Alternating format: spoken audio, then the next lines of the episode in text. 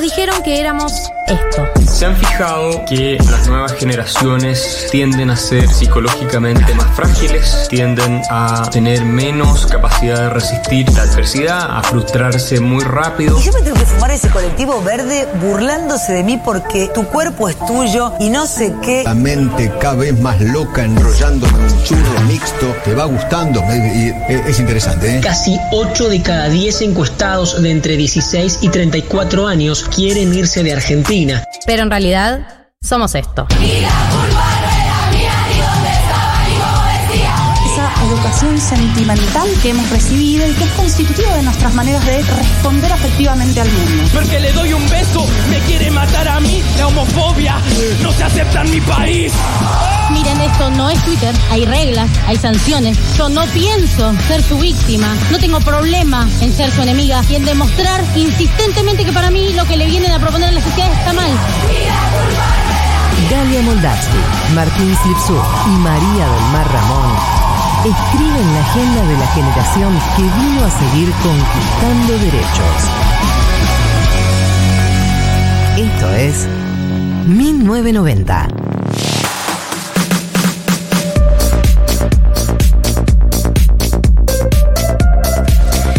Hola, buen sábado, buen 23 de julio. Estamos en eh, la resaca del cumpleaños. Uy, sí. Qué fea la resaca. El otro día, es el otro día. Estamos al día siguiente del cumpleañito, para quienes no lo saben porque no escucharon o no estuvieron al tanto. La semana pasada se festejó el cumpleañito de este programa. Si no lo escucharon o no lo vieron, porque fue filmado, fue streameado, lo pueden encontrar en el canal de Twitch de Futurock, que es Futurock FM, o en el canal de YouTube, ahí en ambas eh, medios de comunicación. Medios de comunicación, de comunicación. ¿se le dice? ¿What? ¿Say what? Señora, ¿what? No se le dice así, ¿no? No. En, medias redes, re- en- claro, en ambas redes. en ambas redes. redes. sociales pueden encontrar el programa, no ahora. Ahora ustedes tienen que escucharnos en vivo y después Claro. pueden seguir escuchándonos, pero por streaming.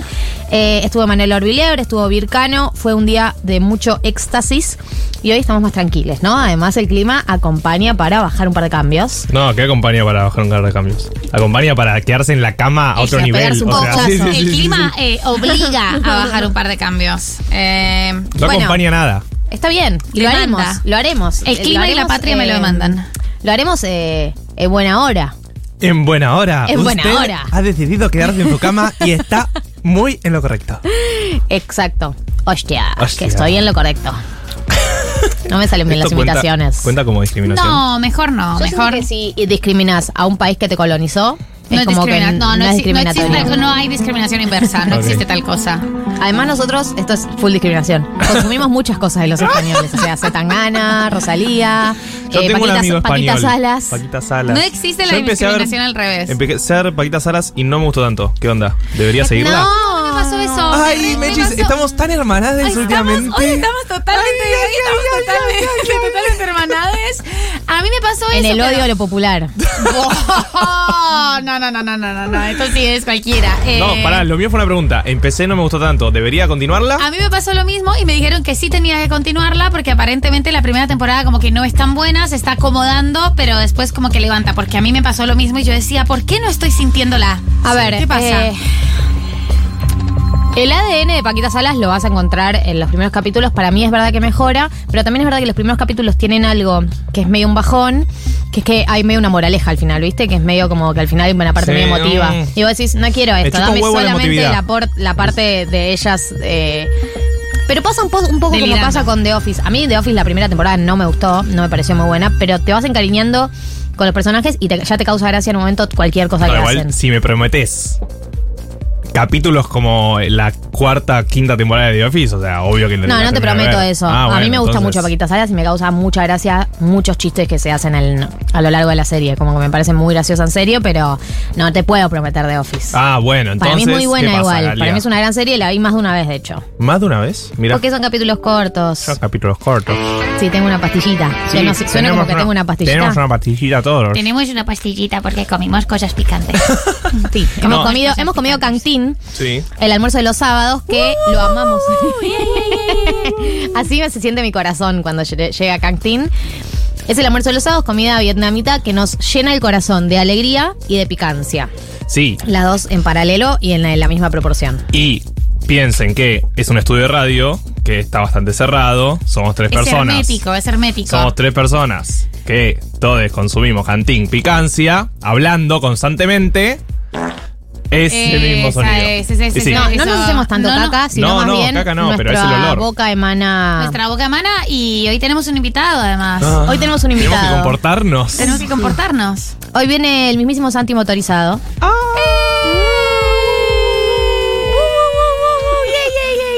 Yo es como que hacemos el sonido del audio más allá del audio. Eh, Santi Motorizado, que realmente es el, es el soundtrack de nuestra generación, sin duda. Sí, yo lo sin tengo duda como alguna. soundtrack de viajes. ¿Vieron que por viajes tenés soundtracks o bandas que te Sí, marcan mucho? total. Bueno, yo a él lo tengo en muchos viajes. Es tremendo. Totalmente, es una gran compañía para viaje y es una gran compañía para un día como hoy. Es un gran. una- o sea, vamos a traer a Santi Motorizado, que amamos el mató, pero todos sabemos que te tira un poquito para abajo. Te, te Mm. entristece un poco alguna de las cosas que cuenta en un día lluvioso como hoy.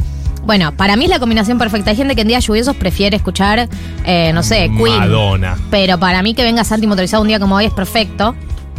Y vamos a. eh, va a someterse a la educación sentimental en su cara. Que es una especie de experiencia que tienen que vivir los artistas. Y les quiero decir algo. ¿Qué nos querés decir? Vino Santi, yo a Santi lo vi esta semana en Tata. ¿Qué? Y ¿Cómo? le quiero decir What? algo. ¿Qué? Le pegué ¿Qué es una Tata? interpretación de una letra. Se aplaude a sí misma porque, claro, encima, encima que nos engaña, No los, enga- no los engañé. Se dio así. somos una relación abierta. Sí, somos poliámicos. Lo que quiero decir es que eh, le pegué una interpretación de una letra que ustedes no estaban. ¿Y cuál era? Él estaba hablando de. eh, vino por el Día del Amigo y estaba hablando de las canciones sobre amigos. Sí. Y él tiene una canción que se llama Amigo Piedra. Sí. Sí. Entonces estaba hablando del amigo eh, y Jessy le dice, ah, ¿se trata sobre este tipo de amigo? Y yo le dije, no, no, para mí se trata sobre este tipo de amigo. Y me dijo, sí, es eso. Y no tuve con quién festejar que una vez le pegué a la, in- la interpretación de una Tremendo que letra. no te hubiera dicho ubicás Lost. Ubicás, Lost. claro. No, Pará. claro, ubicás una serie que se llama Lost. Ahora podemos hablar con él, pero Amigo Piedra no es un mofarda. No es mofarda. No es mofarda. Pero igual dijo que el amigo, él, él la escribió pensando en un amigo y que el amigo, que sabe que se la escribió pensando, eh, pensando en él, no le gustó. Y porque tampoco Pero es que no está dice- queriendo decir que es mufa. Habla de una persona que es soñadora y como que no ejecuta. ¿Viste la gente que sueña, sueña y no activa? Ay, es una canción hermosa. Sí. Sí, es cierto que el concepto piedra es bastante lineal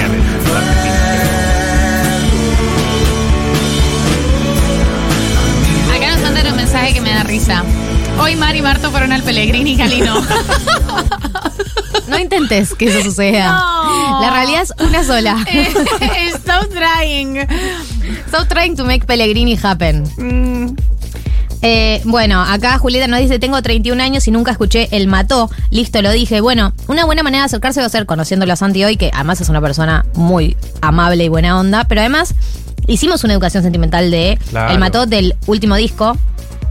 La síntesis O'Connor es el último disco, no sacaron nada después. Sacaron, sacaron una como una reversión con un par de temas más eh, y la banda sonora de Ocupas. Bien, ¿Verdad? bueno, pero eh, de la síntesis O'Connor hicimos una, una ocasión sentimental que fue muy lindo y de hecho, por ejemplo, mi hermano que no escuchaba mucho el mató me dijo que le gustó, que, que tuvo como un acercamiento muy lindo. Pero todo esto lo vamos a desarrollar con Santi en persona. Y también tenemos una sección hoy que la pensamos en estas épocas de crisis, que en ¿Qué? realidad... ¿Cómo? ¿Qué crisis? Sí, la crisis que está subiendo el dólar, Marta, no No, más. que como what? Yo, yo justo esta semana me fui. No leí nada. Bueno, Marto, subió No. el dólar y todo se Arre fue a que la estaba choca. adicto a Twitter y no podía soltarlo. Es, es terrible. Estar es F5 terrible. todo el tiempo. Yo, yo tuve que salir Sí, sí, sí, de sí. Twitter. Hashtag soltar. La cuestión es que Lo el país se va a la lo mierda. único que decir, Galis. Y uno piensa secciones de lo que a uno le gustaría escuchar. Sí. También conocido como las cosas que yo te pregunto en privado. Y las Y- cosas que le pregunto a todo economista en privado, lo que vamos a hacer es socializarlo. La Sí. sección se va a llamar ¿Qué hago? ¿Qué hago? Entonces, por ejemplo, yo te digo, Marto, ¿qué hago si estoy planeando un viaje para agosto? Eh, tengo algunos pesos en mi cuenta y tengo algunos dólares ahorrados. ¿Qué me recomendás que haga? Bueno, bueno, bueno. Te voy a contar en la sección, porque no vamos a spoilear Exacto. ahora. Pero Así con pueden ese mandar, que hago, claro. pueden mandar sus qué hago. Manden sus qué hago porque es una etapa donde el dólar crece a un ritmo muy muy rápido, donde los pesos pierden poder adquisitivo y debe haber un montón de escenarios donde ustedes no saben bien qué hacer. Por ejemplo, eh, quiero comprarme algo en cuotas, me conviene ahora, no me conviene en cuotas, ahora tengo unos dólares para eh, los, los uso. Ahora que el blue está alto, los Mm. cambio y aprovecho, los cambio por pesos y los uso para pagar algo, o me guardo los dólares. Digo, me parece que hay muchas preguntas porque muchos de nosotros nos- nunca vivimos una situación en donde la inflación tenga este ritmo. Es nuestra primera crisis como this it? Eh, sí. El 2001 lo vimos como niñes. Eh, no vimos una situación donde el- el- ni, ni la inflación suba a este ritmo, ni la situación del dólar nos esté tan vertiginosa. Eh, entonces me parece que hay muchos que hago que están por ahí y Marto. Servicio, porque la radio es servicio, Servicio, por. va a estar acá para responderles. 11 40 66 0000. Eh, pueden dejar ahí sus qué hago, que también va a estar presente en el día de la fecha. Y por último, tenemos Rewatch. El día de hoy, Rewatch es la sección en la que eh, vemos películas o series que vimos en el pasado y no tenemos tan frescas. Hace dos semanas subieron a Netflix Tiempo de Valientes, la película de Damián Cifrón. Este equipo la ha rewatcheado. Sí, claro. Y tenemos unas líneas de interpretación de la película. Un reencuentro con eh, Tiempo de Valientes que les vamos a traer y que para mí si te inspira a verla es un planazo para este fin de semana. Yo quiero decir algo muy importante, de- además de todo lo que vamos a analizar, que es que bien que se ve la imagen. Hablemos de la remasterización. La remasterización es espectacular. O sea, Eh, porque yo estuve buscando fotos en YouTube y yo siento que veíamos caca, básicamente. Veíamos píxeles antes. es tremendo. todo, todo sí, blureado. sí, era tipo, ¿este es Peretti o Luque? Ah, y se acercaba. Ah, Peretti, ok. Bueno, no, se ve muy bien. Se ve muy bien, Sí, está bien. remasterizado. Y no- Para la gente que todavía puede usar Netflix porque no Claro, vivía de cuentas ajenas, que ahora le dieron de baja porque hay que pagar extra. No estamos haciendo un lavado de cara. Sí. Así que todas esas cosas tenemos en el programa de hoy. Ustedes quédense eh, porque se vienen cosas muy lindas. A mí me gusta mucho las cosas que se vienen en el programa del día de la fecha. Así que me gustaría que nos acompañen. Y ustedes saben, siempre es bienvenido que nos cuenten eh, en qué contexto nos están escuchando, cómo nos escuchan, qué están haciendo y todo eso. Si les parece, arrancamos el programa del día de la fecha. Están llegando muchos mensajes para el qué hago. Eh, Marto, si esta sección anda bien, queda fija. Yo te empiezo a preguntar sobre mi vida en general, digamos. ¿no? eh, queda fija y para mí si la pegás un par de sábados directamente ministro de Economía. eh, Así arrancó a- Literal. Literalmente, O sea, tomando Podría whisky. ser un chiste, pero no. Y eso es No, lo más preocupante. No es un chiste. Eh, a ver, para empezar. ¿Qué, Depresión, margen, qué ¿no? margen de error tiene tu columna? ¿Margen de error? Sí. No, es que hay algo del. ¿Vieron el chiste del economista que le preguntaba si llueve y dice depende? Eh, es como. En la carrera nos enseñan a decir medio depende en todo. Así que le voy a tratar de ayudar. Obvio. Le voy a dar postas. Pero tampoco le voy a decir. Pongan toda su guita acá. Es la ¿Cómo solución. hacer- ¿Cómo hacer para hacerse millonarios? Claro. Porque si alguien le dice eso, corran un poco. Ok, Escápense como de esa hizo persona. Leo Cositorto. Como hizo Leo Cositorto. Eh, le quiero decir algo antes de arrancar con el qué hago, que ya Sí. están mandando muchas consultas. Recuerden que son consultas económicas. ¿Qué hago si quiero comprarme tal cosa? ¿Qué hago si me quiero ir de viaje? ¿Qué hago con mis dólares? ¿Qué hago con mis pesos? Etcétera. También está bueno que expliquen el contexto, ¿no? Pues no es lo mismo que hago con mis pesos si me estoy por ir de viaje al exterior. No es lo mismo que hago con mis dólares y. Bueno, eh, cuenten un poco el escenario macro. Le quiero mandar un saludo a Emilia, que dice que se recibió ayer y no sabe bien lo que está sintiendo con la lluvia y Santi motorizado. Denme las manitas fuerte, Uy. porfa. Estamos aquí. La depresión por recibida. Pero para, la expresión post recibida no es al día siguiente. Al día siguiente todavía sentís que hay un futuro prometedor por delante. Da- eh, es como un largo viaje porque encima ya entregar la tesis, no sé cómo habrá sido eh, tu caso, Emilia, pero es como vieron que es muy complejo para mucha gente entregarla, terminarla y qué pasa si está mal, no sé qué, como todo ese proceso es potente.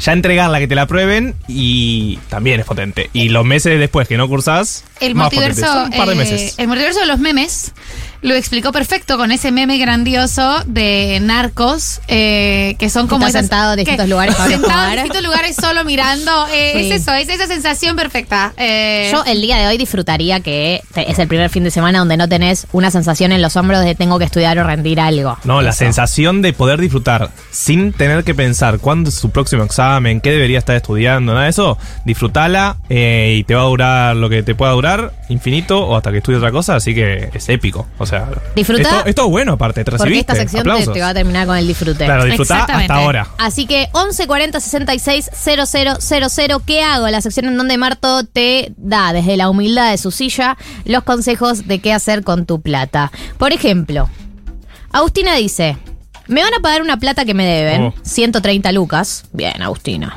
Nice. No puedo comprar dólares al oficial. ¿Qué hago? Sí, igual para ahí, nice, qué mal que te deban en pesos, porque si te lo daban hace dos ¿Qué te semanas. deben dólares, boludo? No, bueno, Te pero. dice, ay, te debo, pero te lo pago en dólares. No, no estoy diciendo ¿Quién eso, pero es una lástima. ¿El Eh, Banco eh, este es Internacional de Desarrollo? el BID ¿El directamente. Eh, no puedo comprar dólares al oficial, ¿qué hago? Bueno, tenés todas las opciones que venimos hablando en el glosario financiero. Tenés desde ponerlo en plazo fijo UVA. Digo, UVA. Plazo fijo a UVA, no hagan el tradicional porque el UVA se ajusta por inflación. Claro, el UVA, el precancelable. Y les conviene más. Y les conviene más. Eh, tenés esa situación si vos decís, bueno, el dólar está muy caro, el dólar blue, pienso que se va a sostener por lo menos tres meses. Decís, bueno, lo pongo ahí en el plazo fijo UVA. Un dato que no es menor, perdón, por ahí esto lo que estoy diciendo es ilegal. Pero Uy. si esta plata ella no tiene cómo justificarla, se la dan en cash, ponele, Sí. no, no tenés cómo justificarla. Le conviene igual eh, insertarla, insertarla en el, En el sistema en el sistema, digamos, si no tiene cómo justificarla. Eh, sí. Nosotros damos con También es verdad que la FIP no te va a perseguir por 130 No te va a perseguir, eso iba a ser mi respuesta. La verdad, tampoco que está diciendo cobro 7 millones de dólares, ¿qué hago? Y yo te digo, mmm, mirá, la verdad, si es en- ahí sí, ya estás al, al horno. Eh, pero sí, no cambia tanto en ese límite. Eh, ah, no laburo en el Estado, amigues. Dice, claro, el, el Estado le debía esa plata, básicamente. Qué tranquilidad que me da lo que está contando. Eh, no, bueno, sí, cuando estás en el Estado, viste que te, te deben como 7 meses seguidos y después te depositan todo junto. Bueno, eh, Con intereses, entonces. ¿no? No, ah, no, no. no, eso no ah, existe. no. Bueno, entonces tenés posibilidad. Plazo fijo UVA precancelable. Sí. Después la otra es que puedas comprar los dólares que son al precio más o menos del blue, pero que son legales también. Tenés el dólar MEP, por ejemplo, Que es un poco más barato que el Blue o no. que generalmente está un poco más barato. Puede subir, puede bajar, pero generalmente está más barato. Puedes comprarlo por Inverti Plus. Es fácil Eso y iba a decir. es legal. No tenés límite de 200. y No tenés completa- el límite de 200 No con el tenés dólar el MEP. límite de 200 con el dólar MEP y es completamente legal porque eh, estás comprando un bono y vendiendo un bono. Ok. ¿Y esa plata te entra después a tu cuenta en dólares? Esa plata te entra a tu cuenta en dólares. eh, que vi a otra persona preguntando ahí, dudando si se quería abrir una cuenta en dólares o no. Así que si querés comprar, por ejemplo, dólar MEP, necesitas una caja de ahorro en dólares. Así Eh, que le bueno, respondo también a la otra nosotros lo persona. decimos siempre, pero en invertiplus.com.ar, que son los amigos que nos acompañan, la verdad, todas las semanas acá en 1990, está, es muy fácil de usar. Está, hay una pestañita que dice dólar MEP y es recontra fácil. Lo que sí tienen un horario recortado de de qué hora a qué hora podés hacer operaciones con dólar MEP, así que eso para tener en cuenta. Siguiente mensaje, Marto.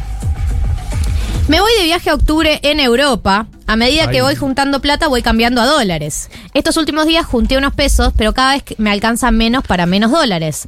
¿Cambio ya o mantengo la esperanza de que baje? ¿Qué hago? Bueno, ahí, eh, en este consultorio que hemos inventado, yo lo que te diría es que trates de comprar cosas que podés comprar ahora de acá con tarjeta. ¿Se entiende? O sea, si vos podés reservar ya un hotel, pensá que a ese hotel te lo cambian al dólar oficial. Claro. Si es en débito, mucho mejor porque es al dólar oficial. Que Lo que pensaba es, estos dólares que ya va cambiando, ¿los va cambiando al eh, los 200 dólares mensuales al dólar oficial o los está cambiando al Blue? Porque si los cambia al Blue no, les conviene, no le conviene. Sea, le conviene pagar No, con la tarjeta. voy de viaje en octubre, a medida que voy juntando plata voy cambiando dólares y eh, sentí que estaba comprando dólares. Pero com- lo que digo es, si compras el dólar, no sé, por el banco, home bank, y los Sí. 200 dólares mensuales, sí te conviene porque es al eh, dólar oficial. Claro. Pero si ella ponele que dice, bueno, yo quiero más dólares, los compro al blue, ¿no le conviene pagar con tarjeta y que te lo cobren al dólar, al dólar tarjeta eh, esos gastos que cambiarlo al blue? Sí, obvio. Si tenés esa posibilidad, lo que te diría es que hagas todos los gastos que puedas ahora con la tarjeta.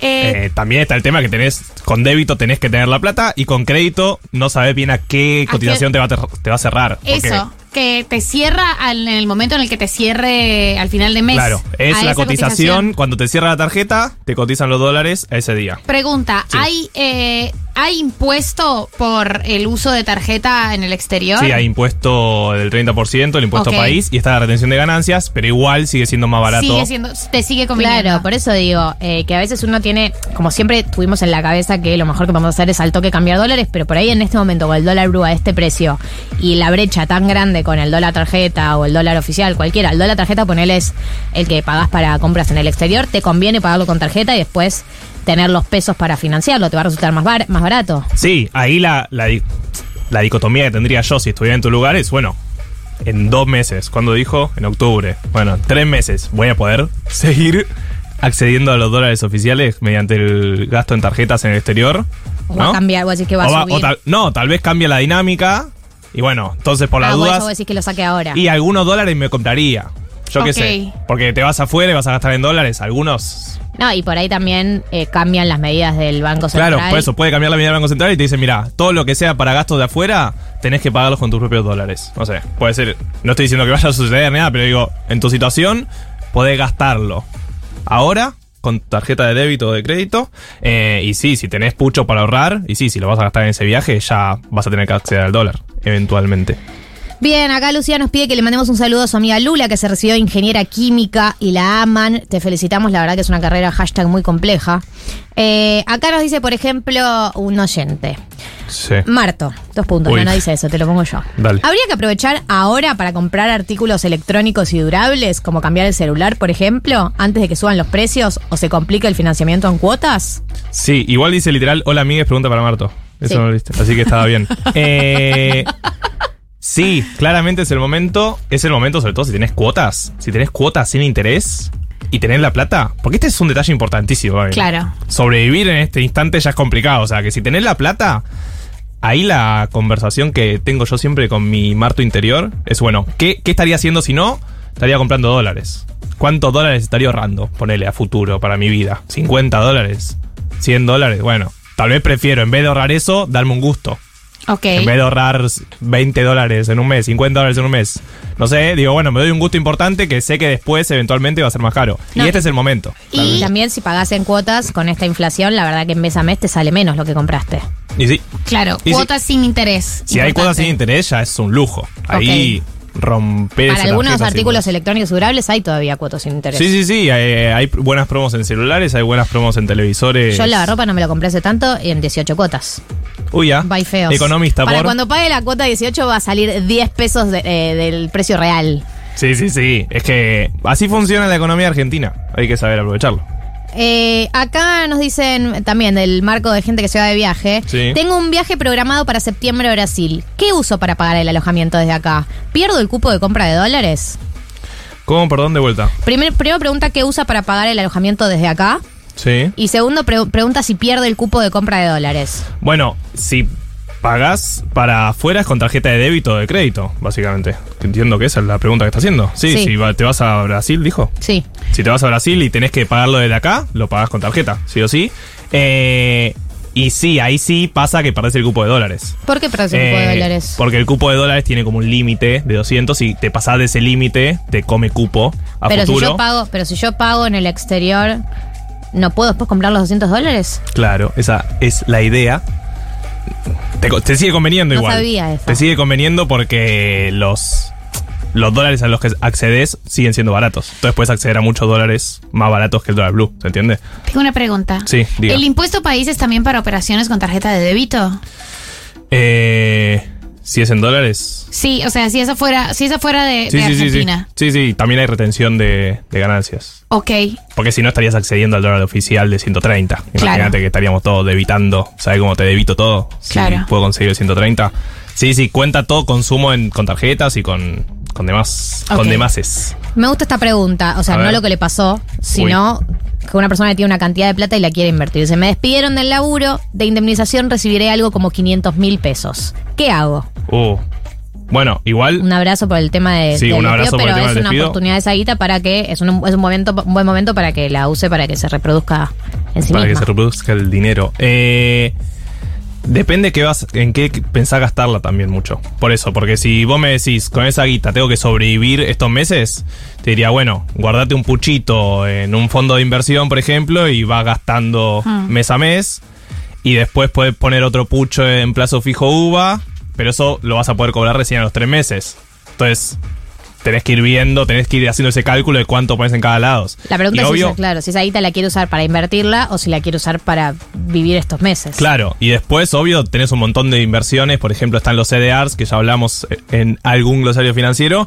Que si, bueno, yo me invierto en la bolsa y ese CDR varía como el dólar. Digo, si vos no podés acceder al dólar oficial, decís, bueno, tal vez me cubro en dólares con esta inversión, pero es muy volátil porque la bolsa es muy volátil y porque Uy, las como sube, inversiones. baja. Claro, puede bajar también y perdés esa plata. Eh, y también si querés ahorrar esa plata a largo plazo, bueno, si es a mediano largo plazo, la lógica de los últimos 30, 50, 70, 100 años en Argentina dice que lastimosamente tendrías que ahorrar en dólares. Entonces tal vez si no puedes acceder al oficial, podrías acceder al dólar MEP.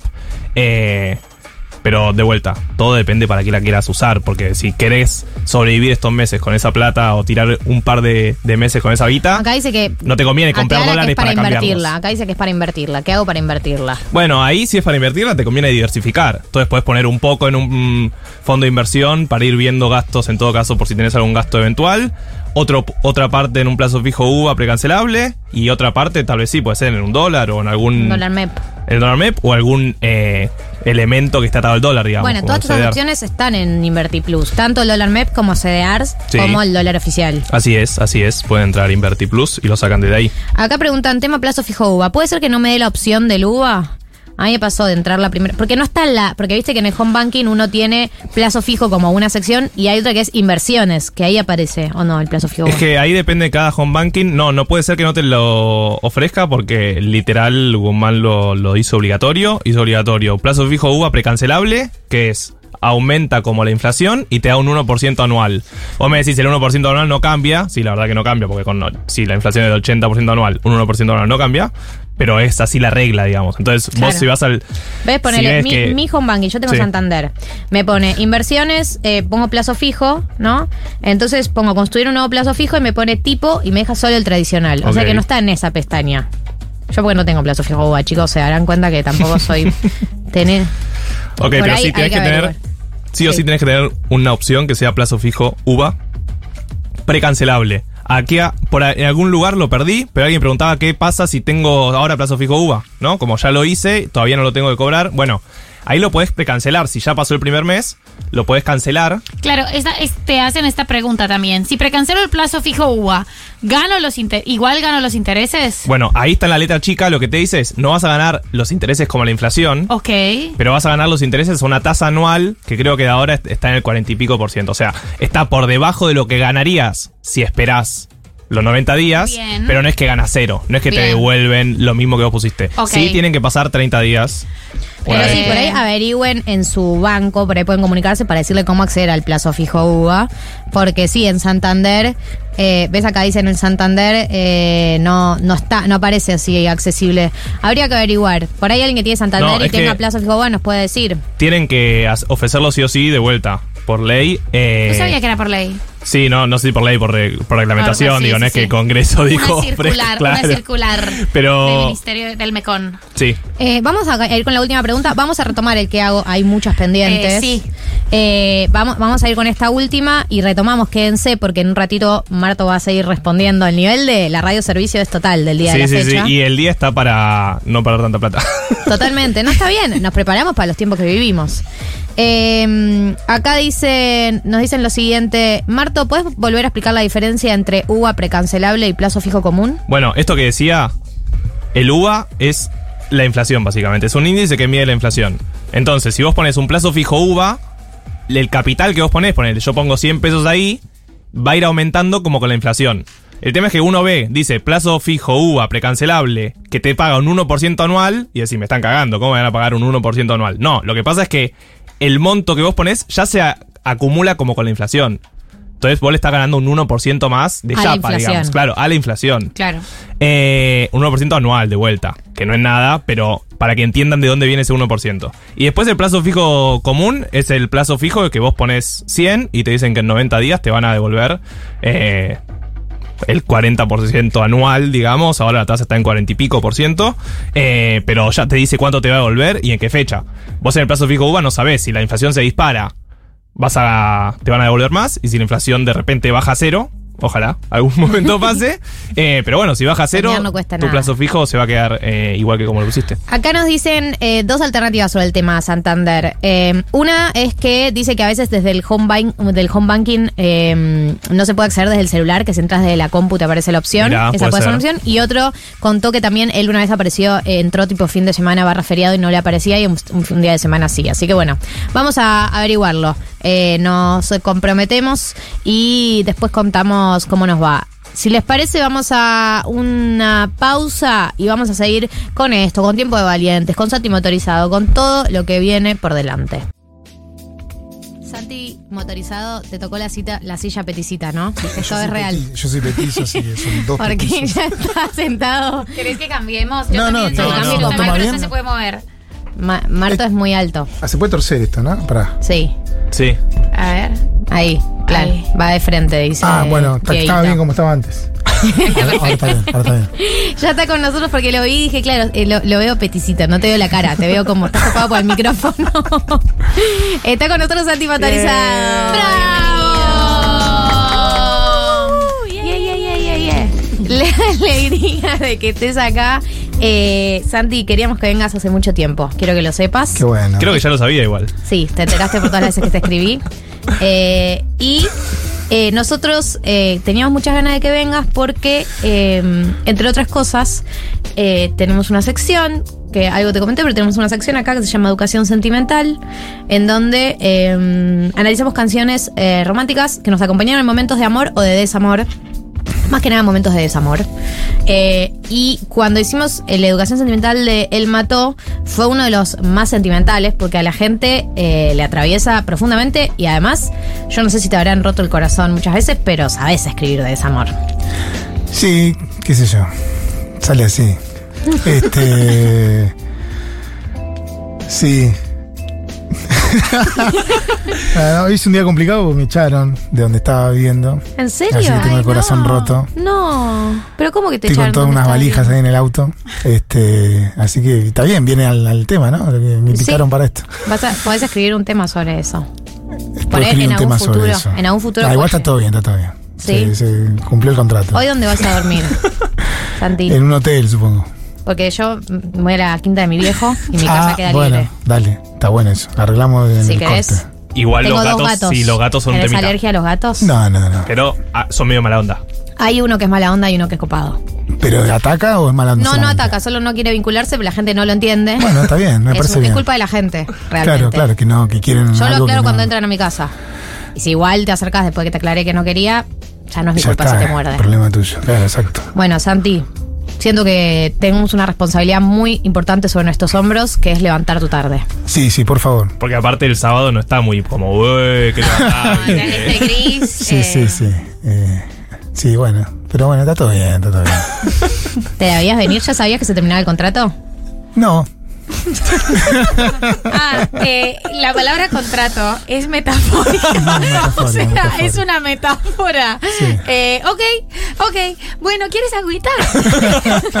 Yo le ofrecí pastillitas. No tenemos café rico. No tenemos café rico, pero ¿quieres una mantita? Bueno, pará. Eh, ¿Cuándo te vas de viaje? ¿No? ¿El miércoles? el, no, no, eso cambió. Si está todo bien, este, el viernes que viene. Bueno, el viernes que viene te vas y por cuánto tiempo se van. Nos vamos por unos, una semana. Volveríamos el lunes, ese no, el otro. Sí, sería como 10 días, una cosa así. Y pasan por acá y se vuelven a ir. Vamos a estar dos semanas acá. Tocamos en el medio en Córdoba, esas dos semanas. Un poco menos, 11 días y nos vamos a Estados Unidos, sí. Bueno, entonces por delante no es que te queda una tierra No, no, no, está bien, está bien, de no, vivir no. en la Argentina. Tengo un presupuesto ahí para hotel de unos días.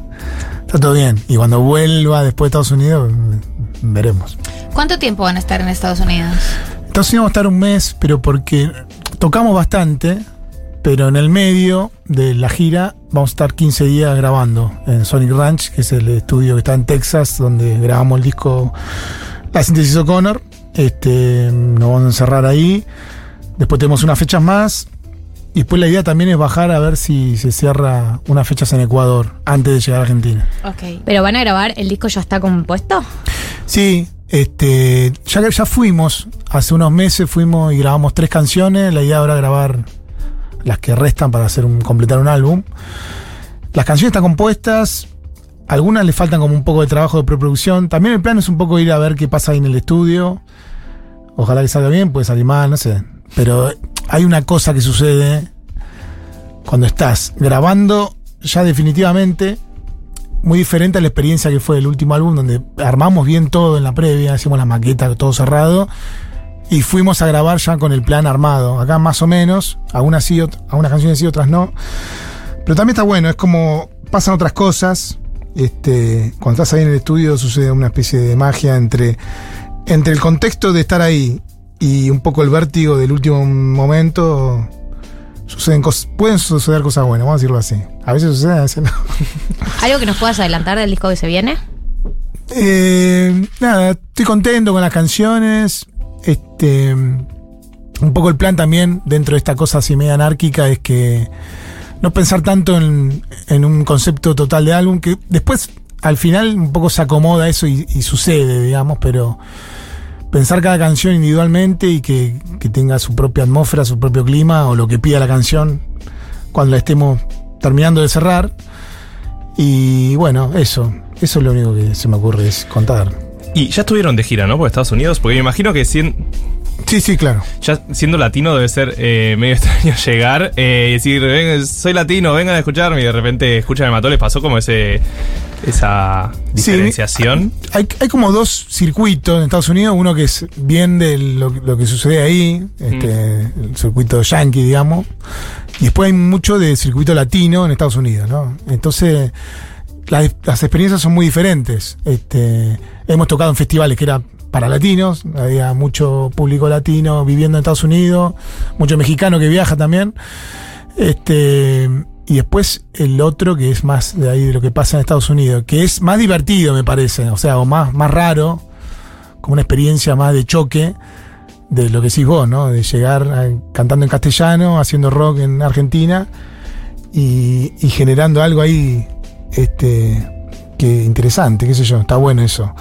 Me divierte más un poco eso, ¿no? Como penetrar más en la cultura, más, más no sé, más de la con la que crecimos nosotros, escuchando las bandas yankee y todo eso, de la música independiente norteamericana, que el otro, que el otro que también con los años ya es parte de la cultura norteamericana, ¿no? También todo el público latino es un, es una comunidad muy grande y por más que nosotros la veamos más familiar a nosotros, a nuestra cultura, también es, es cultura norteamericana.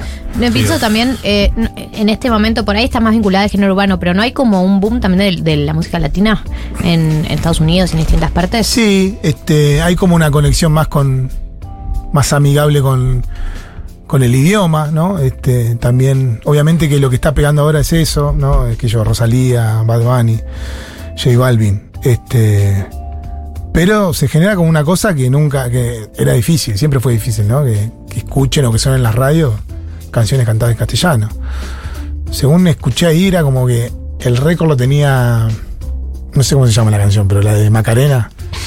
Baila tu cuerpo, la Claro, María Macarena. Eso había pegado en Estados Unidos hace mucho tiempo. Ah, Claro. No es que ahora la pegó. No, la no. que la descubrieron. Como que ponerle que Bad Bunny desbancó, claro, a Macarena, ponele, algo así era, ¿no?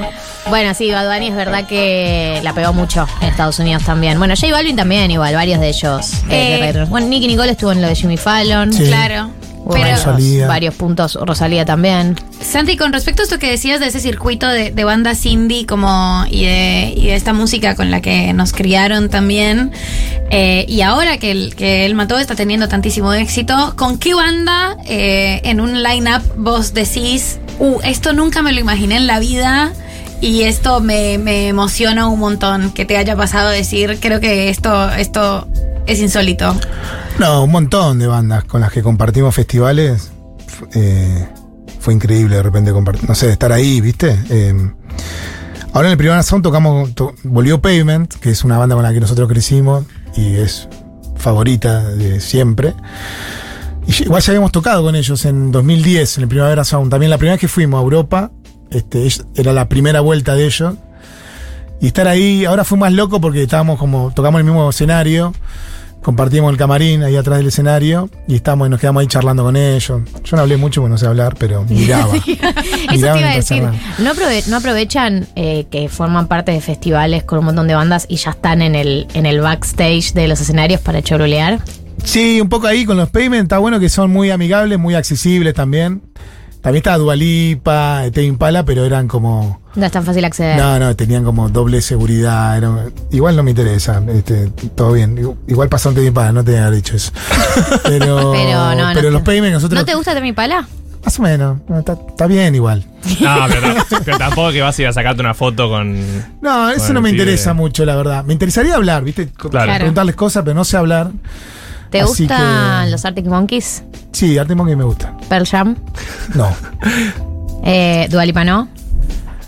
Me, me cae muy bien Dualipa, pero no, su, can- su música no, no sé, no me interpela mucho. Miley Cyrus. Sí, me gusta, me gusta. ¿Te gusta la de ahora o el- la histórica? Me gusta el disco ese que produjo el de Flaming Lips. Ese me parece un discazo. Es el, el que, más- el que escuché bien, con atención. Eh, Me gusta este ping pong. Phoenix. me encanta Phoenix. Eh, ah, Guys, en re sabía que Santi iba a decir pavement. Eh, esa es la educación del indie. ¿Cuál es la educación del indie? La educación del indie eh, nace con Velvet Underground, ponele. Claro. Este, y después más acá en los 80 con Sonic Youth, She's on Mary Chain, Pixies. Pixies. Y después en los 90 con, con el boom de Nirvana, todas las, las discográficas fueron a buscar a, a todos los raros de la independencia y, querían ver si podían conseguir un nuevo Nirvana y ahí florecieron un montón de cosas. Payment, Yo la tengo, Guy by Voices, este, Galaxy 500, muchas, muchas bandas.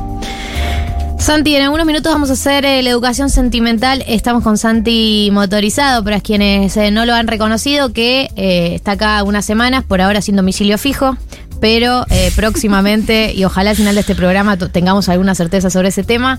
Eh, si les parece, en unos minutos seguimos con la educación sentimental de Santi. ¿Se quedan?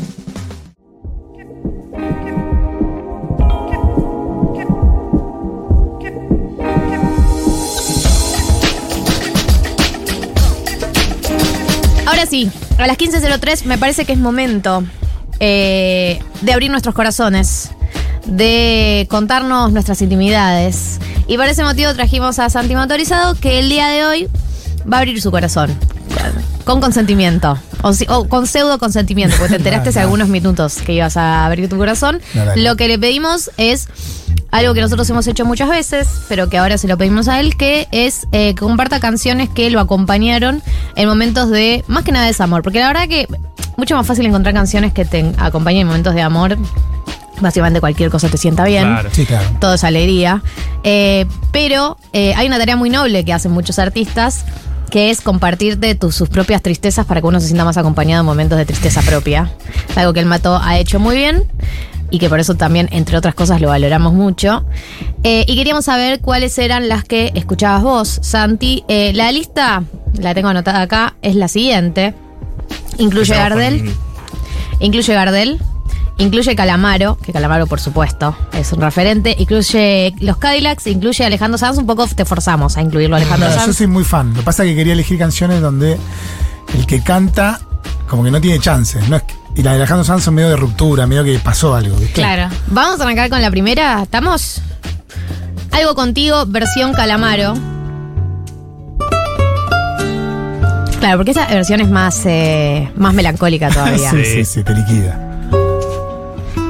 Hace mal esto. Estoy sensibilizando.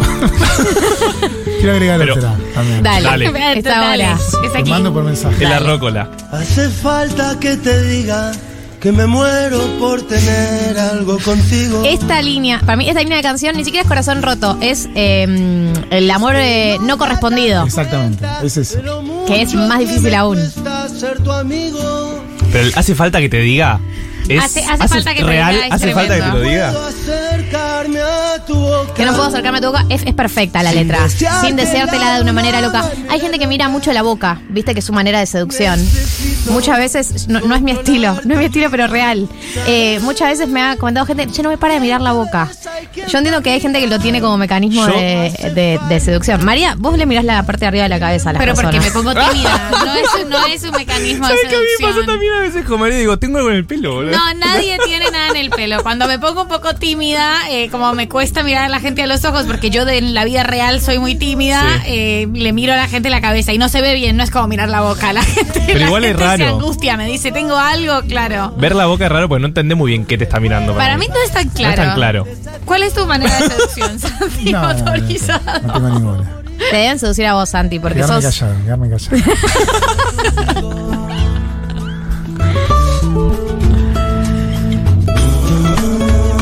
Muy linda la versión esta. Es un bolerito. Sí. Esta te invita a llorar. Santi, si lloras, garpa mucho. Eso yo lo aprendí de Andy Kuznetsov. Pero eso en la tele, acá no, no sé. Claro, la radio silencio. Es que no te has dado cuenta de lo mucho que me cuesta ser tu amigo, es Ya no puedo continuar espiando día y noche tu llegada adivinando. Ya no sé con qué inocente excusa pasar por tu casa. Hoy en día sería, ya no sé con qué inocente excusa responderte una story. Claro, ¿no? Una claro. cosa así. Sería. Y, y claro, y ver cuando está llegando es a ver si subís algo. que pueda parecerte un desatino. ¿Alguna vez dedicaste una canción? Sin tener ¿En, en qué sentido? Que, cualquiera, como le dijiste a alguien, esta canción es para vos, o se lo hiciste entender. Mejor, ¿o ¿les cantaste a alguien alguna vez en el escenario? Como en modo, es para Como vos. mirando a él, nada, me daría mucha vergüenza. Es un montón, aparte. Toda la banda detrás. Sí, no sé si está bueno, digo, que ir a ver una banda y te. No sé. Pero un Es guiño, mucho, ¿no? un guiño no hiciste Siento que es nunca. muy intenso para la persona que sí, se lo es dedica. como que, viste, tiene que mirar al piso. Es como muy incómodo, me parece. No sé, no sé. Este es el primer tema de la educación sentimental de, de Santi Motorizado que nos trajo el día de la fecha. El siguiente tema es de los Cadillacs. Se llama Destino de Paria. Ya el nombre, ¿no? De la canción. Qué buen tema. ¿Te acordás en qué momento te encontraste con esa canción? La escucho ahora y me recuerdo estar en mi, en mi cama como buen adolescente, añorando lo imposible.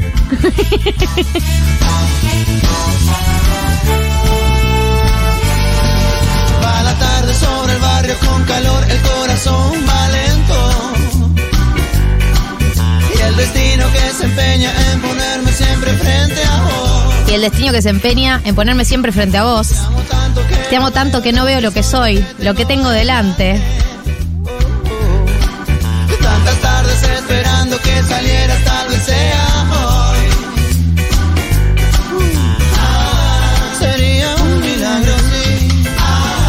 Esta es misma línea que la canción anterior de eh, El Anhelo. Exacto, exacto. El anhelo, no es que te rompiera el Sí. corazón que estás en el post, es eh, la previa. El anhelo sería un milagro que te enamoraras de mí. Sí, y yo robé esa frase en una canción del Matón Destrucción, la calqué igual, que dice, sería un milagro que te de mí.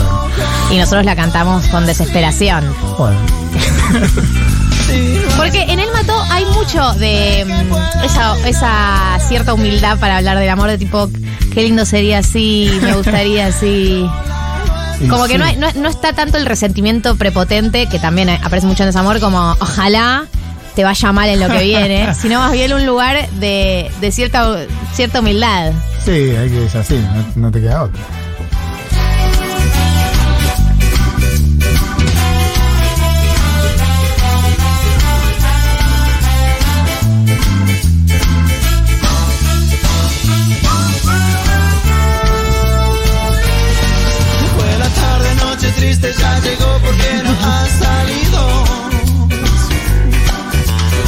Es la historia. De uno más de esta ciudad que se murió de amor. Si pudiera yo sacarte de mi alma y cambiar el destino, seguiría estando solo como un paria. Eso es lo que soy. Y bueno, es así. No, es durísima, esa canción no la conocía.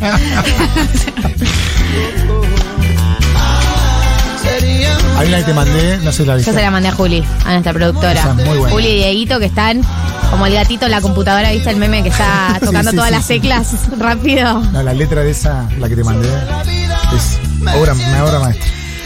Eh, este es el segundo tema que eligió Santi en su ocasión sentimental eh, de los Cadillacs, solo como un paria. Y vamos al siguiente, que es El día que me quieras, interpretada por el mismísimo Gardel. Acaricia el sueño al suave murmullo de tu suspirar. ¿Qué vínculo con el tango? Expláyese. No, últimamente me acerqué mucho porque cuando me convocaron a hacer la música de Ocupas tenía que componer un tango, entonces estuve como escuchando tango sin parar. Igual tango es música que está sonando siempre, pero me enloquecí un poco, ¿no? Con las letras son cosas increíbles, de lo mejor que se hizo en la historia de la música. Esta canción siempre se la toma como algo lindo, porque está, está- está describiendo todas cosas lindas que Que van a pasar. pasarían. Claro, el día que me quiera, que no, pero ese día, ¿cuándo llegará? Nunca. Santi, yo pensé que esto te iba a sacar de la falopa, pero siento que Igual- está pro- estamos profundizando el estado. Siento que lo empujamos, lo empujamos al Pero a borde del veces, precipicio. a veces hay que profundizar para salir. Claro, nosotros tenemos esa teoría. Exacto, exacto, sí, estoy de acuerdo. Estamos todos juntos acá, estamos todos Claro, lo juntos importante es que te bajando. acompañamos. Gracias. No, de nada. Tema covers. Eh, ¿Cómo se llevan con vos o cómo se llevan con la banda? ¿Cómo es esa discusión? Che, tengo este tema. ¿Lo Eh, vemos? te- tema de covers. Ah, Yo hago cuando con la banda no, no, hacemos mucho. eh, Hicimos alguna vez a unos tributos que nos invitaron, pero a mí me gusta mucho hacer canciones de otro. Me parece muy, muy divertido. Este, en los shows que toco solista hago un montón de versiones de canciones que me gustan. Y nada, me gusta eso, ¿no? Me gusta cantar algo que ya que ya existe y hacer mi propia interpretación al respecto. ¿Hay algún artista con el que no, no le harías cover que diga yo con esto no me meto? Ah, un millón. Que digas, o por el, por el tono de voz, por el tipo de música, por el, por el, la institución de la banda. Yo diría, no sé, Queen Ah. no te haría una- un cover porque Queen. Por respeto, decimos, no porque no me guste. Claro, no, no, no porque no te guste, Ah. porque no te animes por un tema de eso, de o respeto, o sí, que- no, bueno, Queen es muy difícil, ¿no? Cantar. A menos que hagas una versión indie de Queen. ¿Existe la versión indie de Queen? Sí, qué sé yo, con una guitarra más tranquilo, qué sé yo, no sé. El día que me quieras. Me encanta Queen, pero es medio difícil. cuerdas, el pájaro Pero hay que hacer Quedó cover demostrado, de sí, quedó demostrado que en el tributo de Freddie Mercury que todo lo que pasaban estaba bueno, pero ninguno estaba a la altura, digamos. Me parece a mí, ¿no? Muy opinión. El Santi Hater que descubrimos el día de la fecha. Está bien igual. Eh, yo siento que si yo fuera música y me dedicara a la música sería mucho más dura con, con- que lo que soy. Bien. Es la ¿Con verdad. quién? Con los músicos. Porque está en la misma disciplina que yo. Sí, está bien. Y ahí, ahora hay como demasiada buena onda, ¿viste? Entre el que no se puede poner no me gusta en Twitter y todo eso.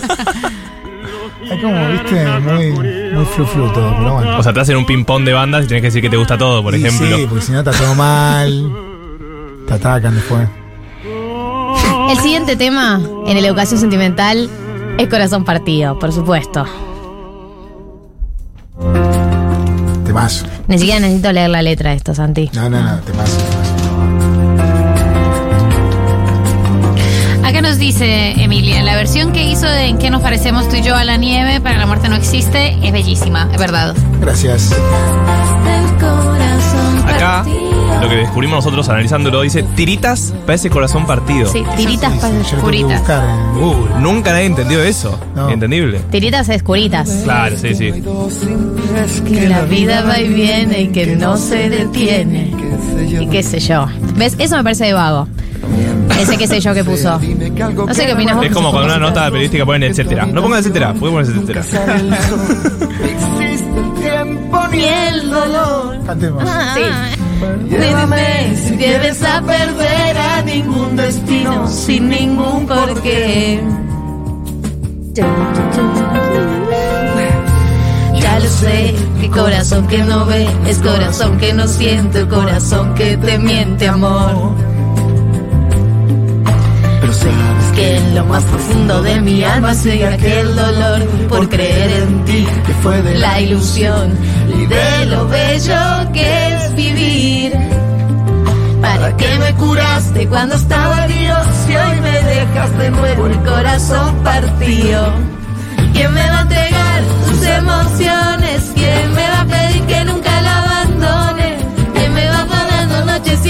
Frío? Bueno, No, no, no, me olvidé. no, no, no, no. Bueno, pero entonces exigente, tenés que ser exigente con vos también. Primaveras este enero y bajará la luna para que juguemos. Dime si tú te vas, dime cariño mío, me va a curar el corazón partido. Eh, es el momento. eh, ¿Quién llenará de primaveras este enero y bajará la Sí. luna para que juguemos? Es. Es un nivel de daga en el corazón que es total. Vos, eh, cuando escribís tus canciones, porque esto eh, a mí suele desilusionarme, entonces ten mucho cuidado con tu Es que resumen. no hay que preguntar eso. No, Pero no. dale, dale, vamos, vamos a tratar. Pero vamos, vamos a hacerlo, vamos a hacerlo, porque no, acá tenemos dos preguntas que, que- cuya respuesta suele ser frustrante, pero la Sí. mía es, ¿vos le, le das bola a las letras eh, en serio? Porque tus letras son muy conmovedoras y además como que relatan escenas, escenas eh, que parecen muy reales. eh, Sí, sí, hay escenas. Hay escenas. Decís, esta, esta la vivió. eh, por supuesto, alguien que lo merece es, Dios mío, que ese chico pueda salir de esa noche. O sea, y que, Esa que noche. todos Uno hemos se imagina, vivido. y esas noches tan largas de Esas ruptura. noches, Dios, por favor, deja de llorar. Como esa cosa de necesito que esto termine ahora. Eh, vos pensás, eh, además estás muy cerca de la literatura también en algunos aspectos. ¿Cómo pensás ese proceso de, de escritura de las letras? No, yo si- siempre escribo de algo a partir de algo real. digamos. Ok. A veces propio y a veces de alguien cercano, digamos. Ok. Cercano en el sentido de que realmente me conmueva y lo pueda, me pueda apropiar de esa, de esa experiencia. También en el momento que vas escribiendo vas mezclando, te vas un poco por la rama, ¿no? Pero nace siempre de alguna de una cosa muy puntual, existente. Este. Listo, ¿no? Es Pero, pero. No, yo queremos saber de esa canción Eh, puntual. sí, es, es- ya vamos a Ah, de- ahí. Pero, o sea, no sos de esos músicos que, que están en modo, no, la letra fue, me- eran palabras que más o menos me sonaban no, no, bien. son, son- para mí es. Eh, acá Yo creo contamos que- la misma anécdota, que es que le preguntamos a Ale Sergi el origen de la canción Tu misterioso alguien. ¿Ubicás? ¿Te acuerdas? Tu misterioso alguien. Nos dijo que se le ocurrió mirando Lost. Muy bueno. bueno, eso también puede pasar, ¿no? Pero, o sea, por ahí Lost te dispara algo y después eso en el cerebro lo conectás con algo real te pasó, Claro. digamos, ¿no? Pero sí. No quiso abrir su corazón Ale Sergi para mí, entonces Eh, ahí. No, porque además No, alguien le, le- le dijo una teoría, pero complejísima sobre el amor y los vínculos, y él le respondió, sí, no, ubicás una serie que se llama Los. Re popular. Eh, Santi, eh, estamos con Alejandro Sanz y el último tema. Yo no lo conozco. Muy Se bueno. llama Te quiero. Sí, pero la letra es esto. que ¿La bien querida? hablando. Sí. A ver, pero nos lo tenés que vender. Es una, una gran artista española. Y esta canción nada, vuelve al patrón este de desamor que se añora y no se consigue nunca. Y el estribillo es básicamente es te quiero, te quiero, repite eso. Pero es, arranca con un te quiero de, de cariño y se termina con una- un te quiero obsesivo, de no es repetición, solo con el ejercicio de la repetición. A ver si ustedes Si lo percibimos. lo perciben o igual que yo.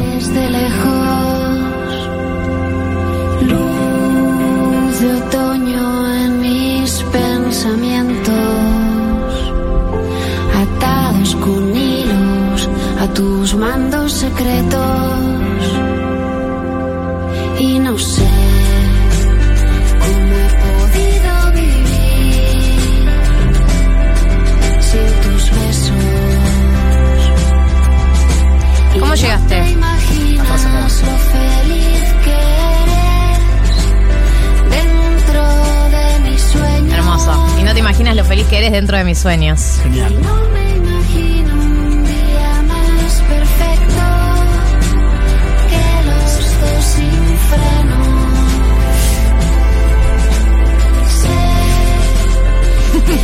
Sé que no me quiero morir. Que no me quiero morir sin vivir contigo esto. Muy algo contigo tiene esa. Contigo esto, porque te quiero, te quiero, te quiero, te quiero,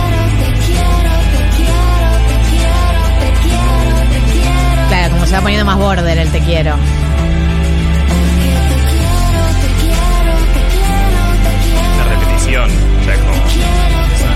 A hablar.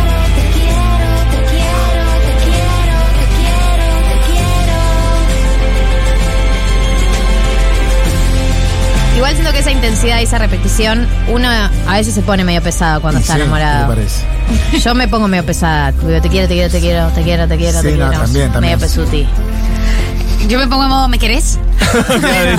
Hola, ¿cómo estás? Hola, ¿me querés? ¿Ya no me querés más? Sí. Santi, eh, hazle el pedido, Mechis. Máncatela en persona. Ahí. Bueno, ¿no quieres tocar un temita? Claro. Si tan solo tuviéramos una guitarra. ¡Ah! Te la afiné, Santi. Muy bien. Pero hay una, una cuerda que no. Por- que no porque ella tiene can- el- ella es no el cantante y toca la tarra. No tiene el cosito. ¿Qué quieres tocar? me emocionó. ¿Qué- ¿Cuál querés vos? Ay, no sé, es muy difícil, porque además ayer, como sabíamos que venías hoy, primero vos sabes que yo soy muy fan tuya, eh, no, no es la primera vez que estamos en Sí, esta claro. situación, ya en esta yo estoy mucho más careta, además. Sí. ¿Qué haces? ¿Cómo andás? Eh, ¿Qué haces, Santi? ¿Qué haces? ¿Cómo va? Eh, y ayer escuché todo el, el mató caminando a casa y no, estoy, estoy, estoy, lo tengo todo muy fresco. Obviamente a la gente le encanta y a mí también me encanta el tesoro. Eh, tengo una debilidad personal por alguien que lo merece, porque me parece que es la escena más triste jamás, mejor retratada. eh, pero, ¿qué, ¿Qué opinas, dicen? Santi? ¿Qué dicen ustedes? ¿Alguien que le merece te animás? A ver, ¿La tenés por ahí? Ay, siempre quise decirle eso a un artista. ¿La tenés por ahí? Que quiero que te duermas. Ya es muy tarde. Toda la noche nos vimos llorar. Toda la noche pelear y No te la afiné llorar. No, no, yo toqué cualquiera. De esas noches que queremos olvidar. Sueño que pierdo el tiempo en la cama. Durmiendo. Durmiendo. Durmiendo. Quiero que te tapes con la frazada. Toda la noche nos vimos llorar. Toda la noche pelear y llorar. De esas noches que queremos olvidar. Sueño el triunfo de alguien que lo merece, lo merece. Alguien que lo merece. Emoción es total. ¿Cómo vas a escribir eso, boludo? Es terrible. Perdón, perdón. Es desgarrador. ¿Alguna vez te emocionaste en un escenario? Una vez sola cuando eh, falleció mi mamá y tocamos al otro día y una canción que nombra a mi mamá y me emocioné un poquito. Brevemente. Santi, muchas gracias. No, gracias a usted. Eh, queremos saber, digamos, de lo abajo que llegaste, si estás más abajo o un poco más arriba. Ah, Está bueno que me acordé de la muerte de mi mamá No, y te sacó justo el tema aparte, está bueno. y se van acumulando las cosas. Pará, eh, pero estamos juntos. Estamos, Estamos juntos. estamos juntos. Eso es estamos importante. juntos, eh. Sí, sí. Bajamos juntos. La canción nos hizo bajar a todos, ¿sabes? Bien, bien, lo sé, lo sé, lo sé. Bueno, la pasé muy bien, la pasé muy bien. Gracias. Gracias, Santi Motorizado, por venir a 1990. Te deseamos mucha suerte en la búsqueda de un lugar para dormir hoy Bien, y en eh, la gira que se viene por delante. dale, muchas gracias, muchas gracias. Santi Nos vemos. Motorizado, paso por 1990.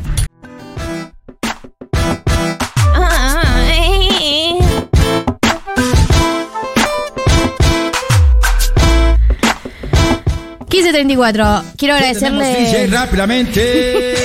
que comience la fiesta. Mesa, mesa, mesa que más aplauda. Diego me tira esto por la cabeza porque el, el sábado pasado nos fuimos 16-22 y eh, quiere que cerremos horario. Yo, tenés mi compromiso de que este sábado nos vamos a ir horario. Aunque tenga que cortarle a Marto su sección. Marto, lo lamento. Me, me puja Diego. Sí, ¿qué pasa? Que Diego la, me gente, que la gente sobreviva a esta crisis monumental con sus míseros pesos sin saber cómo sobrevivir ante el dólar a 400 pesos. Y sí, tenemos que caliente. Llega el momento de hacer rewatch. Una sección que venimos haciendo las últimas semanas, eh, que es una. Es, nueva y que venimos explorándola recién este año. Y que tiene que ver con retomar alguna película, alguna serie, algún algo de nuestro pasado, por ahí en los noventas, por ahí early 2000, eh, y que haya quedado en el recuerdo de. Te quedó en la memoria por algún motivo, pero no sabes bien por qué, porque no te acordás bien de qué se trata. Eso me pasó a mí eh, con Tiempo de Valientes, que si bien no tiene tantos años, eh, el año de Tiempo de Valientes es eh, Ta, tan, ta, ta, tan, tan. 2005, no tiene tantos años, pero aún así la vi una vez y nunca la volví a ver.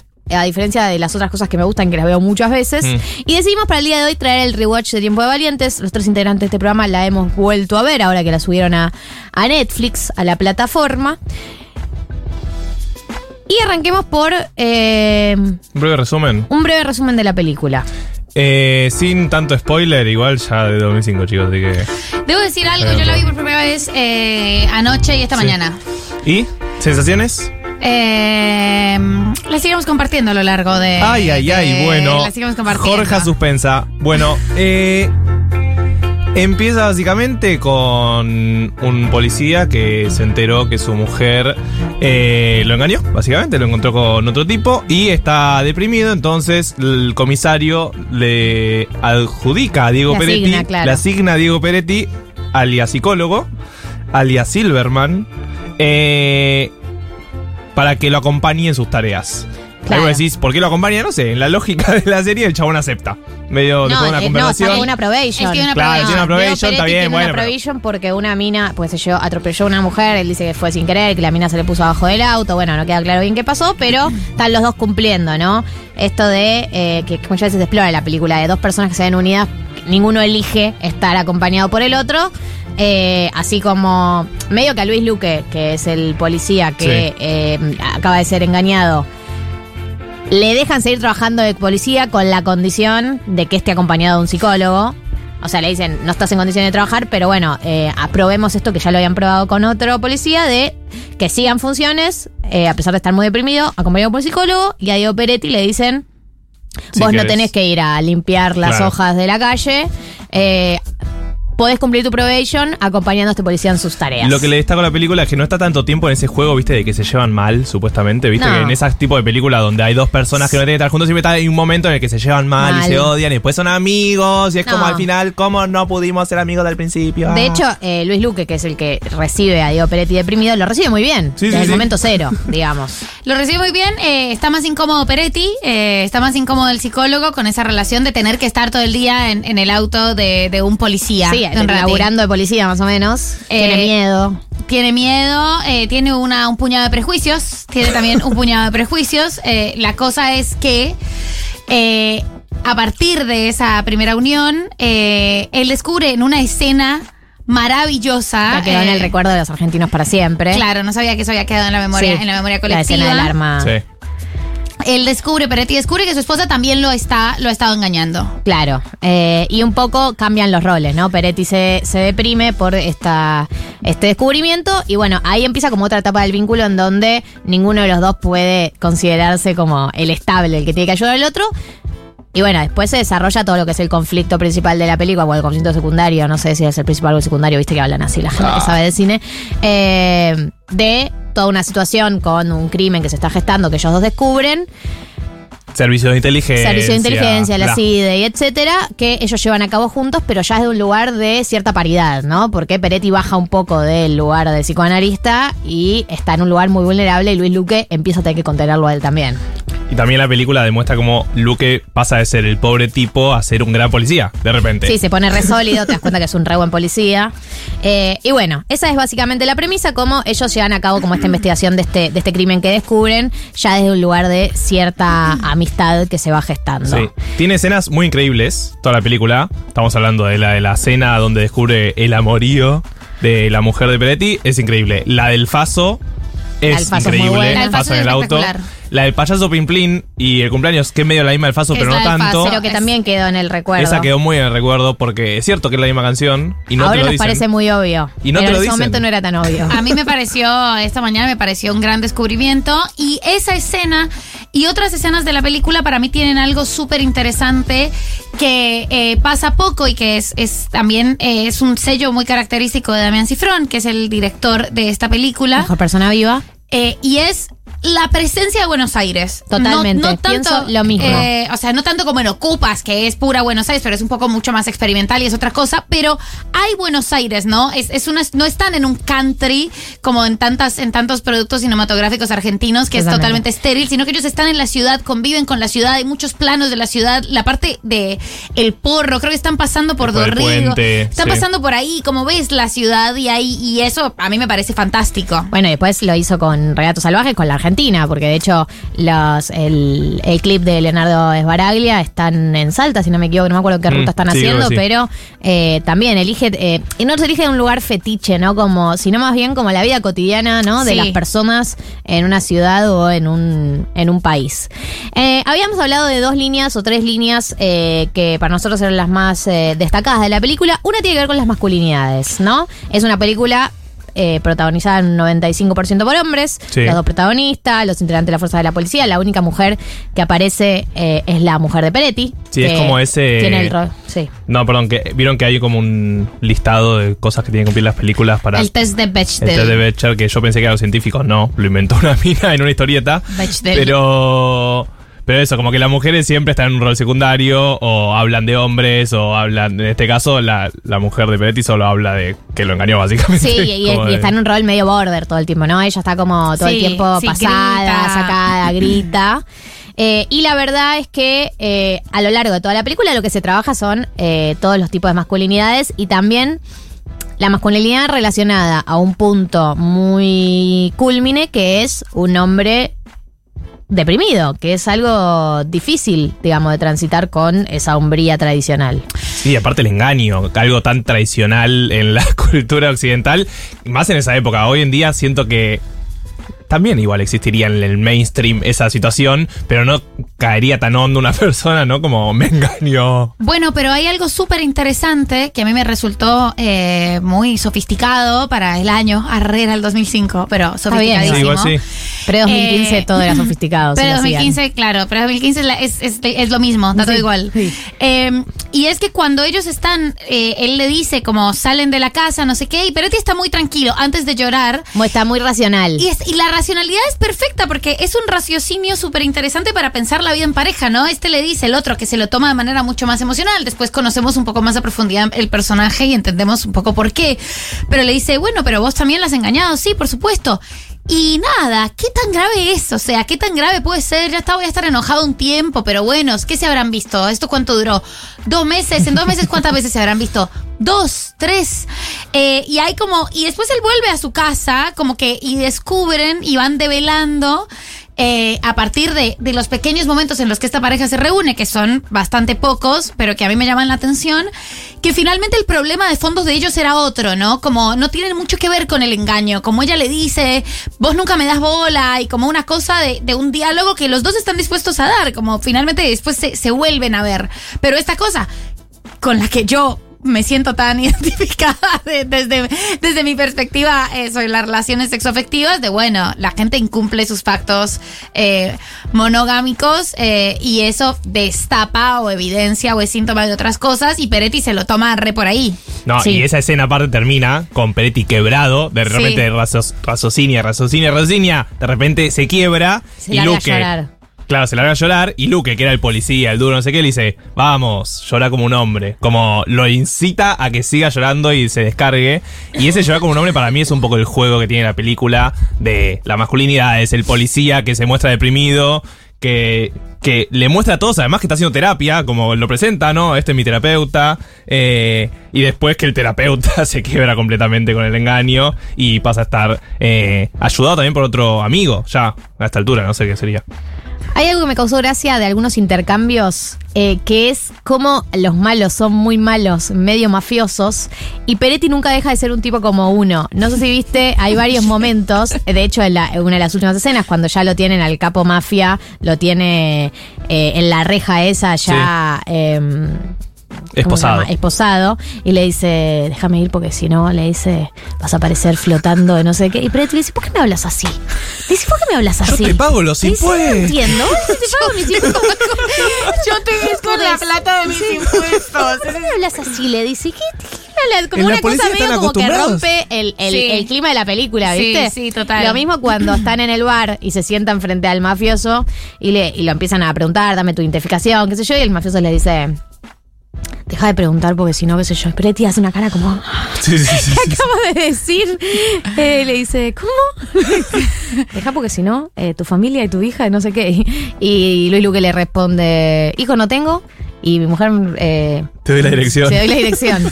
No, como hay algo de romper ahí todo ese... Como que están estos mafias medio de película y ellos no tre- nunca dejan de ser eh, No, y- chabones llanos. Y que abre cosas de seguridad de la CIDE con la tarjeta de Blockbuster, como esos detalles muy cifrón Muy cifrón. que, que son divertidos. Y por último, hay algo que también nos llamó la atención que tiene que ver con el choque entre el progresismo y la y la lo que tiene que ver con la fuerza de seguridad, ¿no? Eh, hay una escena que me causa mucha gracia, que es cuando ellos empiezan a hacer la investigación sobre este crimen, eh, van a- al- al ejército, ¿no? A, a hacer unas preguntas y Luis Luque en un momento se pone mal, entonces se va y lo deja Peretti solo haciendo el interrogatorio. Entonces le dice, están, están averiguando si faltaba algo. Dice, ¿y qué onda? ¿Y el tráfico de armas? Le dice que. ¿Qué onda? Le dice como un capataz. Porque leí una nota en página 12. Le dice que dice que hay mucho, mucho tráfico de armas. Y el chabón se queda como. No sé qué responderte. ¿qué y ese que choque de mundos pasa mucho a lo largo de la película, ¿no? De el progresismo versus fuerzas de seguridad. Eh, sí, es muy interesante y es además como un choque, para mí es un choque, una observación muy de clase que tiene, que tiene la película y que te tira como ese, ese par de puntas. También pasa al principio, cuando él lleva a esta escena donde, donde se desarrolla como el, el primer conflicto, eh, que Peretti le dice al policía que entre. Eh, y la esposa de Peretti le hace todo un comentario de qué corruptas son las fuerzas de seguridad. Más poesía, menos policía, ¿no? sí, como sí, una cosa sí. así, eh, que es un discurso que por supuesto tenemos y adoptamos muchísimo, eh, les progres. Y el chabón le responde con una con un pragmatismo de fuerzas de seguridad. Bueno, por supuesto que vos tenés un montón de gente con armas, la gente con armas se corrompe y además los tenés mal pagos, los tenés que pagar mejor. Como, y además hace toda una teoría sobre el problema de las fuerzas de seguridad que sabemos no se pueden sindicalizar, con lo cual eh, hay un arraigo de esta hipótesis de tiempo de valientes con eh, la vida real que esgrime este personaje. Y después en el auto que ellos tienen también como un choque en el que él le dice, bueno, pero yo no nací en cuna de oro, no sé qué, Sí. como todo un tema del de, el vínculo de ellos también muy mediado por la clase y por esta cosa progresista eh, del personaje de Peretti que entra en conflicto con el personaje del policía. Tiempo de Valientes, la puede ver en Netflix, es el rewatch del día de la fecha. Gente, eh, quédense ahí que tenemos unos ratitos más.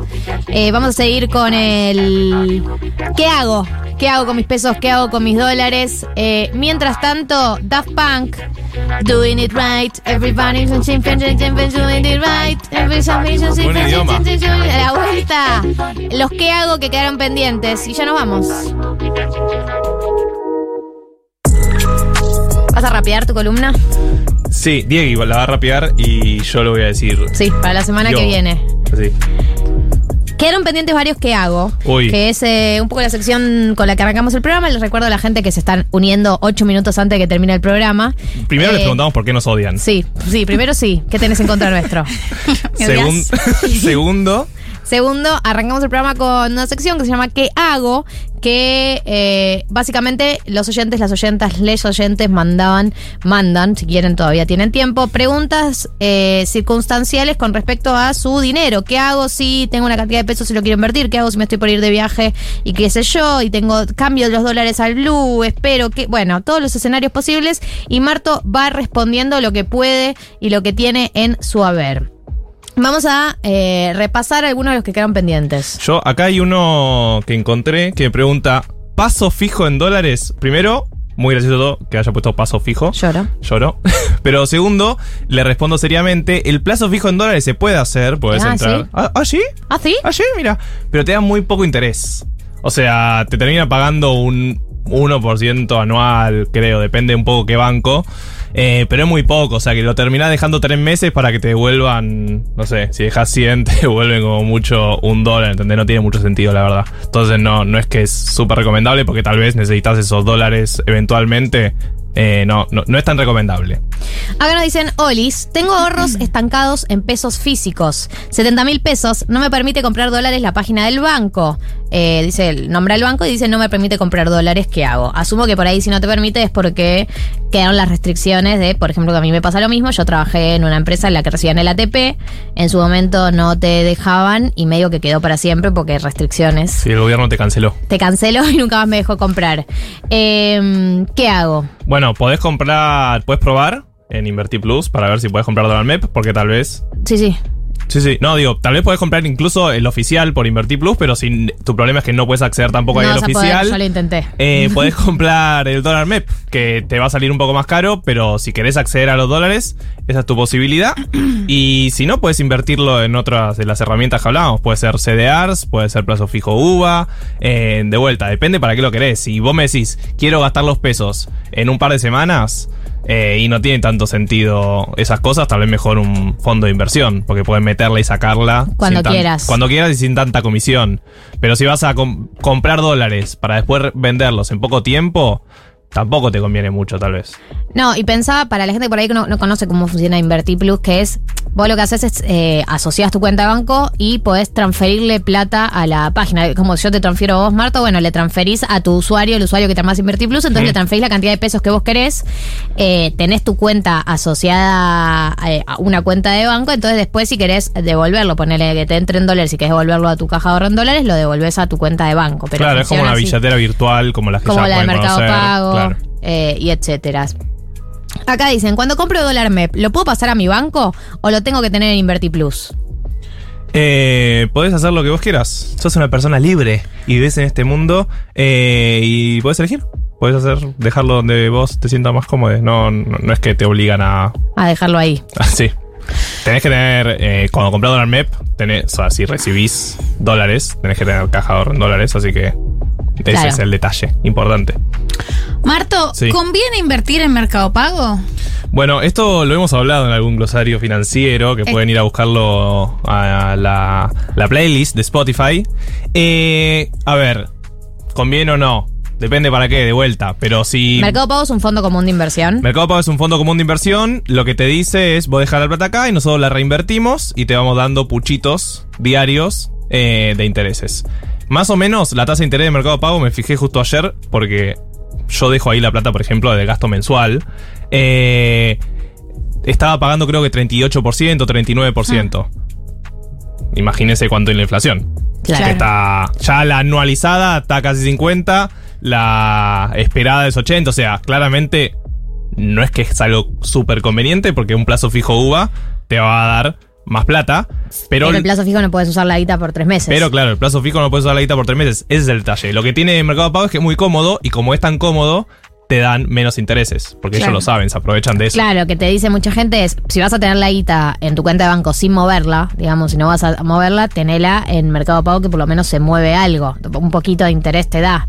Es, Claro. creo que es para la, más para la gente que la va a usar en el día a día y no quiere hacer una inversión donde no pueda tocar la guita tres meses, por ahí es mejor que nada, mejor que dejarla quietita en tu cuenta de banco. Claro, eso seguro, sí, de vuelta, ya lo habíamos hablado, pero tengan mucho cuidado con el tema de seguridad. O sea, pongan verificación en dos pasos, pongan la clave en su chip del celular, porque si le roban el celular, si le sacan el chip, tal vez pueden entrar incluso a su mercado pago. Digo, tengan en cuenta que si dejan plata ahí, es posible que si le roban el celular y no tienen las medidas de seguridad adecuadas, eh, tal vez la plata que tengan ahí se la roben. Así Claro. que tengan eso en cuenta también. Acá nos dicen, eh, ¿qué hago? Tengo dinero en tres plazos fijos UVA. Plazo fijo UVA precancelable a 90 días. ¿Qué hago, Marto? ¿Lo dejo ahí? ¿Lo precancelo? Estoy ahorrando para comprarme un lote. Probablemente tenga que seguir ahorrando durante uno o dos años más. Eh, y pregunta un poco también en relación al plazo fijo UVA si no es peligroso en este momento eh, en relación a una posible devaluación. Bueno, ahí eh, es la discusión que estamos teniendo todos internamente y externamente. cuando hay una crisis cambiaria como la que está viendo ahora, cuando hay una corrida cambiaria como la que hubo, siempre existe esto que se llama overshooting. ¿Vieron? Tal vez lo escucharon estos últimos días. Que es, bueno, el dólar estaba a 300, Ah. estaba a 250 hace un mes.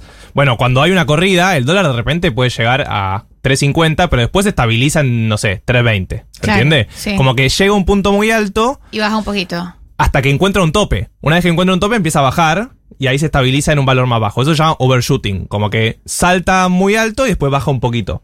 O baja un poco, depende. Pero a lo que voy es, nunca sabes hasta qué punto es ese overshooting. Claro, ¿Se entiende? ¿Hasta sí. qué punto? ¿Cuál es el punto máximo al que puede llegar el dólar? O el dólar blue en todo caso.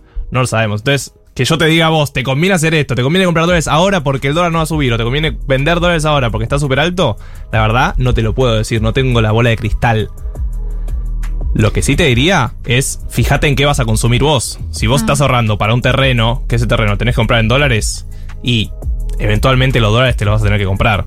Ahora, si te estás ahorrando para comprar un electrodoméstico, que ese electrodoméstico lo querés comprar en pesos, bueno, ahí sí, ya puedes ahorrar tal vez en plazo fijo UVA y total, eh, la inflación va, va a aumentar junto a ese plazo fijo. Marto 1559 en la República Argentina. Quedaron muchas preguntas pendientes. Sí, la realidad montón. es esa. Volveremos. es esa. Volveremos. Eh, veo que eh, hay mucha gente con preguntas. Si quieren seguir eh, obteniendo respuestas, sábado que viene a las 14 horas vamos a estar aquí. Prometemos repetir este espacio de consultas de consultoría. Marto, ¿estás de acuerdo? Porque yo estoy Sí. hablando por vos. Te necesito para que esto Con- suceda. consentimiento pleno. Consentimiento pleno. Bueno, entonces sábado que viene, para esta sección y muchas otras, nos encontramos aquí. Diego Vallejos, Juli Piasek, gracias por estar del otro lado y por hacer todo, todo lo que hace. Me tienen alquilada. Todo lo que hace el gatito muy rápido en, la- en el tecladito. Eh, gracias Marto, gracias Mechis por venir este sábado lluvioso y no bajarse. No decir, Gracias. no, hoy no voy. No. Hoy no voy. gracias, No, Gali, a vos también. Y gracias son a la Santi. felicidad. Y Ustedes ah, son la felicidad. Comimos muy rico. Comí muy rico, gracias a. Cantín. Nos vemos el sábado que viene eh, y les deseo un muy buen fin de semana a todos ustedes. Adiós. Galia Moldavsky, Martín Slipsuk, María del Mar Ramón. 1990.